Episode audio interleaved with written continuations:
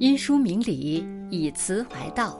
每天读完一本书，把自己活成你喜欢的样子。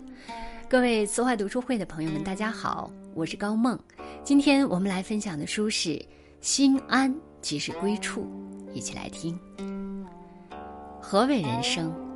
我们应该如何过好自己这一生？关于这个问题，古往今来的文人墨客们谈论甚多。但却很少有人把它真正说清楚。今天给大家带来的季羡林先生的散文集《心安即是归处》，一起来听听这位百岁老人的生命智慧。季羡林先生曾任北京大学唯一终身教授，是国际著名的东方学大师。在他百年的人生中，经历过人生的大苦大悲，生命的跌宕起伏。然而他顺境不骄不躁，逆境不卑不亢，始终坚守自己的本心，安住于生命的当下。本书囊括作者写作生涯中最具代表性的经典散文，篇篇经典，字字珠玑，从家庭处世、生死、认识自我等多个角度，完美还原并完整呈现大师内在平静的通透世界。下面就让我们一起品味大师生命智慧的精华，体悟人生的真谛。温馨，家庭不可或缺的气氛。温馨曾说：“一个美好的家庭是一切幸福和力量的根源。”每个人都渴望有一个温馨的家，家不仅是我们的安身立命之处，更是每个人心灵的温馨港湾。季老有一个温馨的家，老伴儿、儿子和外孙媳妇儿等在他的周围，大家和睦相处，相亲相近。用季老的话说，每一个人都是最可爱的人。除此之外，他的家庭成员还有两只波斯猫，一只顽皮，一只温顺。每天，季老从图书馆回到家，在破藤椅上一坐，两只波斯猫立即跳到他的怀里睡觉。季老也眯上眼睛小憩一会儿。他们的家庭空气怡然和谐，但是并不是所有的家庭都是和谐的。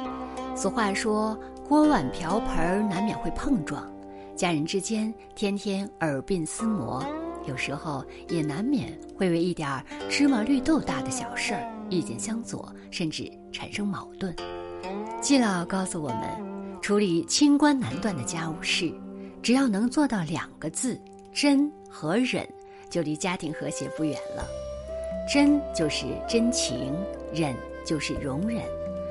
常言道：“小不忍则乱大谋。”在家庭中，则是小不忍则乱家庭。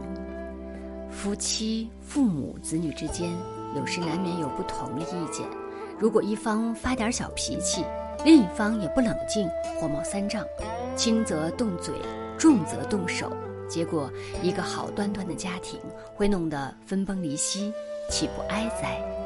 家和万事兴，当一方态度不好时，我们不妨忍一忍，风暴便可平息。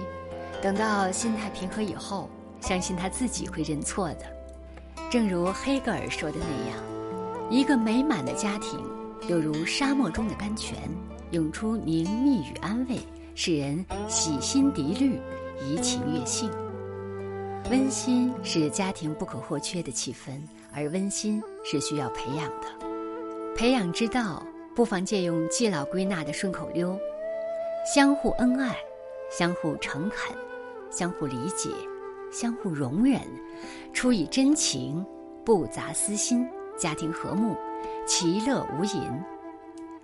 人生不完满才是常态。苏东坡有词曰：“人有悲欢离合，月有阴晴圆缺，此事古难全。”人生在世，每个人都希望争取一个完美的人生，拥有完美的婚姻、完美的事业、完美的伴侣、完美的孩子。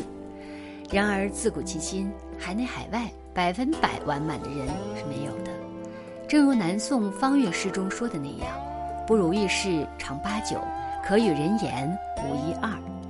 在季老的百岁人生里，酸甜苦辣，人生百态，莫不一一体验过。在他人生最灰暗的那一段时间，季老蹲过牛棚，下过地窖，当过门房。他每天在田间辛苦地干农活，在地窖里搬菜，还要上上下下爬楼为别人转接电话、收发报纸和信件。在一天辛苦的劳作之余，他总是偷偷地躲起来翻译长篇巨著《罗摩衍那》。多年后回忆那段苦难的岁月时，季老欣慰地发现，自己平生的百分之七八十的译著都是那段时间以后完成的。正如季老文字中写的那样，人活一世，就像做一首诗，成功和失败都是那篇篇诗情，点点诗意。世人无不希望一帆风顺，好运连连，殊不知，祸兮福之所依，福兮祸之所伏。俗话说，爬得越高，跌得越重。一个人越是在春风得意的时候。越要保持内心的清醒。同样，即使深陷谷底，也有可能随时会迎来命运的触底反弹。当我们明白了这个道理，在任何环境下都能保持心绪的平和与豁达。不完美是人生常态，不妨把所谓毁誉、成败、逆境、顺境等标签，通通置于身外，尽人事，听天命。保持豁达的心态，过好当下的日子。生死，生如夏天，死如秋叶。江淹的《恨赋》里最后两句是这样说的：“自古皆有死，莫不饮恨而吞生。”季老把它改了一下：“既然自古皆有死，何必饮恨而吞生？”在季老看来，既然非走不行。哭又有什么意义呢？反不如笑着走更洒脱、更愉悦。在季老百年的人生中，对生死问题一向都是很豁达的。他认为死是自然规律，谁也违抗不得，用不着自己操心，操心也无用。一位年轻的朋友曾这样描述晚年的季羡林先生：他似乎忘记了自己的年龄，总是朝气蓬勃的样子。在学术上也野心勃勃，承揽的工作远远超出一个耄耋老人所能承担的。但是季老说，他从没忘记自己的年龄。每当在朋友欢笑之中，在家庭聚乐之中，在灯红酒绿之时，在蒋玉纷至沓来之时，他经常会蓦地会在心灵中一闪念：这出戏快结束了。季老说。自己的这种快杀戏的感觉完全是积极的。书中提到，他在大学读书时曾读到的俞平伯先生的一篇散文《重过西园码头》，时隔六十余年，至今记忆犹新。其中有一句话：“从现在起，我们要仔仔细细的过日子了。”在季老看来，俞平伯先生这样，别的人也是这样，自己。当然也不例外，日子当前总过得马虎，时间一过，回忆又复甜蜜，因此他希望能够把当前的日子过得仔细一点儿，认为不寻常一点。在这样的心情的指导下，季老晚年过日子是以天计，以小时计。他认为每一天，每一个小时都是可贵的。当时只道是寻常，这句话道出了多少人对人生的后悔和无奈。人生在世，无论年龄几何，每一分每一秒都是不寻常的，都值得我们仔仔细细的过，认认真真的品。希望每个人都能尽自己最大的努力，过好每一个当下的日子，好好的对待自己，好好的。对待他人，使自己的家人朋友能得到愉快，也能让我们自己的心里获得安宁和安慰。认清自己，方得自在。人最困难的事情就是认识自己，所以古希腊哲人才发出狮子吼，要认识你自己。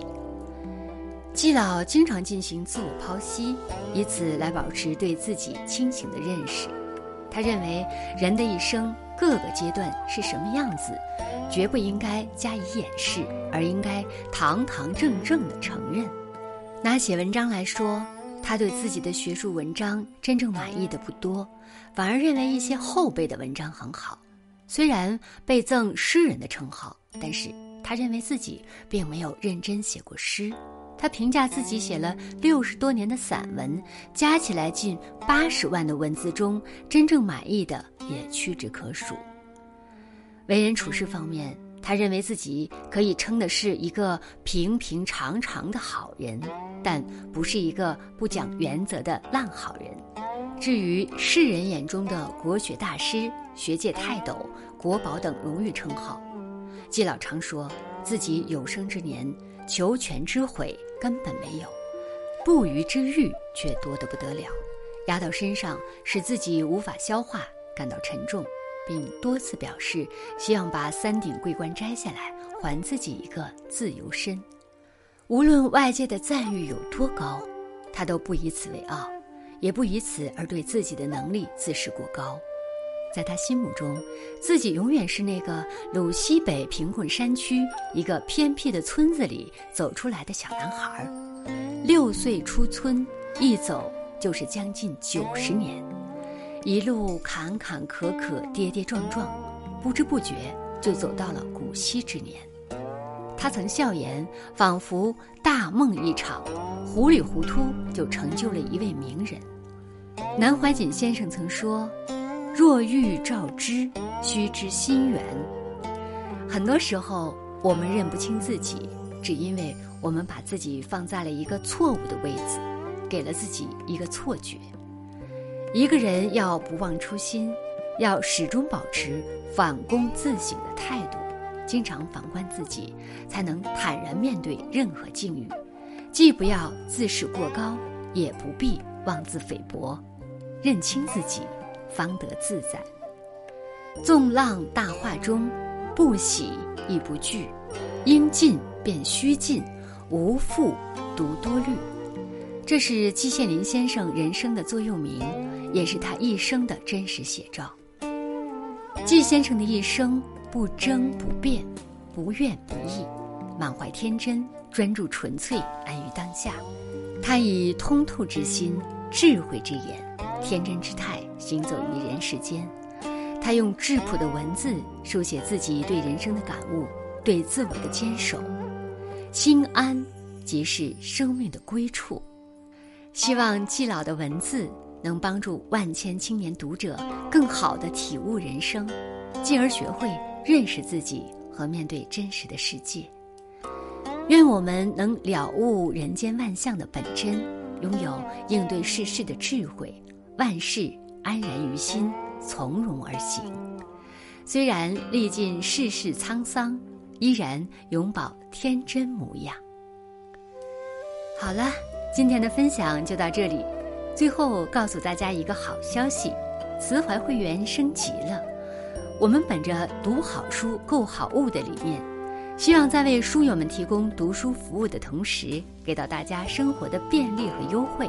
开通慈怀会员即可畅听一千多本好书精华，在慈怀书店购物还可以享受九五折优惠。欢迎拉到文末海报查看更多具体福利。开通慈怀会员哦。